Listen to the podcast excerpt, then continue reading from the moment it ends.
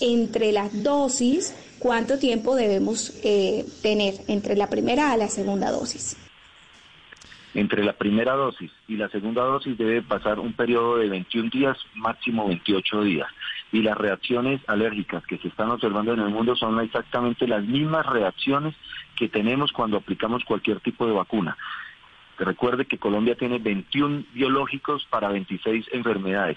Y las reacciones que se ven en este tipo de, cuando se cuando se aplica un biológico hay personas que se marean, hay personas que les da un salpullido, hay personas que que, que, que pueden tener eh, alguna reacción eh, eh, alérgica, hay personas que pueden inclusive bajársele la presión y por eso, pero eso es normal en toda la aplicación de las vacunas, no es por esta vacuna, pero como esta vacuna efectivamente es la primera vez que la vamos a aplicar, vamos a tener una mayor observación de las personas durante unos 15 minutos en la IPS donde se les vaya a mirar acompañado del personal médico para garantizar que todo esté bien. Pero recuerden, siempre que aplicamos una vacuna y la mamita lo conocen, cuando vamos a los niños les da alguna reacción febril, les da algún brotecito en el brazo, les da alguna fiebrecita, etcétera. Eso es normal y, y, así va a ser de normal en esta vacunación, pero la vamos a observar durante 15 minutos en las IPS.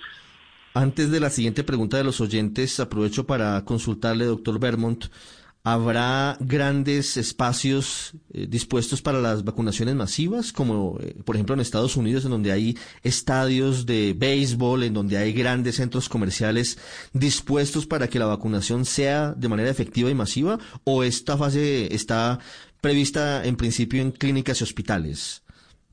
Hay cuatro estrategias en general que se van aplicando de acuerdo a la fase de aplicación de la vacuna y al tipo de vacuna también por ejercicios logísticos. Las primeras, las cuatro estrategias son las intramurales, que son en las instituciones de salud. Vamos a tener, en este momento tenemos 2.975 puestos de vacunación. No todos van a iniciar desde el principio, vamos a iniciar con unos pocos y iremos, y iremos creciendo. Pero hay acciones extramurales, como la que va a haber el 30 de este mes, para el programa ampliado de inmunizaciones normal, donde ponemos en todos los puestos de salud, donde ponemos hasta en parques, donde ponemos carpas y la gente que lo conoce que estamos en jornada de vacunación y observan cómo en diferentes puntos de la ciudad se ponen puntos de vacunación.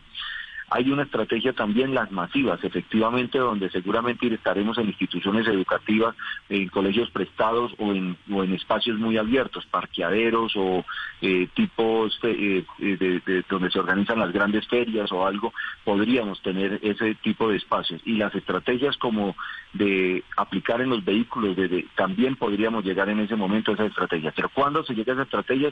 En el momento y en la fase indicada.